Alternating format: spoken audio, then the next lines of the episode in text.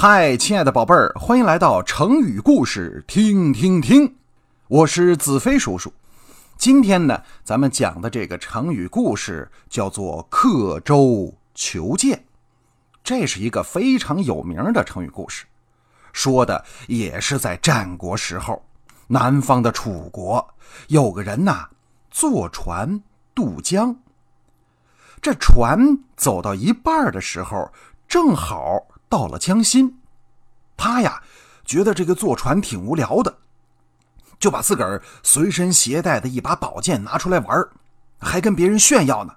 哎，你们看我这把宝剑，锋利无比，这可是花了大价钱请铸剑大师给我打造的，削铁如泥，吹毛断发。哎，我给你们耍两下看看吧。他吹牛皮吹得兴高采烈、手舞足蹈的时候，没想到乐极生悲，一个不小心，扑通，宝剑掉江里了。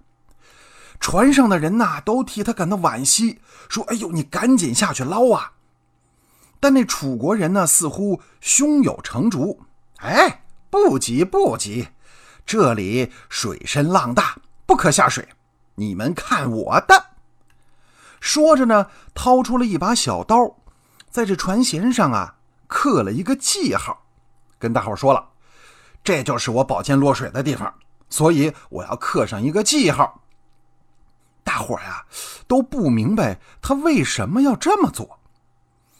等船过了江，靠岸之后，这个楚国人立刻在船上刻记号的那个地方，从那儿。下了水去捞他那掉在江里的宝剑，捞了半天都不见宝剑的影子，他觉得很奇怪，自言自语说：“我的宝剑不就是在这儿掉下去的吗？我还做了记号呢，怎么会找不到啊？”这时候，船上的人呐纷纷大笑，说：“这船一直在前进，你的宝剑掉在水底不动了。”你怎么能找得到你的剑呢？其实啊，这剑掉落在江中之后，船继续行驶，而宝剑却不会再移动。像他这样去找宝剑，那真是太愚蠢可笑，very silly, very stupid。所以这个成语呢，就是比喻不懂事物的发展变化，仍然。用静止的目光去看问题。成语来源：《吕氏春秋·查经》。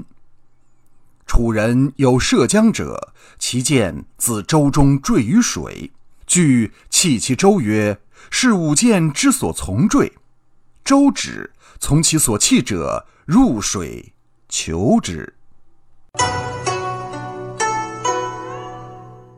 亲爱的宝贝儿，你们觉得听了这个故事之后，这个楚国人是不是很愚蠢呢？不过呀，他有一点说的是对的，这水深浪大是非常危险的，是不可以下水的。哎，宝贝儿，你们啊在游泳的时候可千万要注意安全。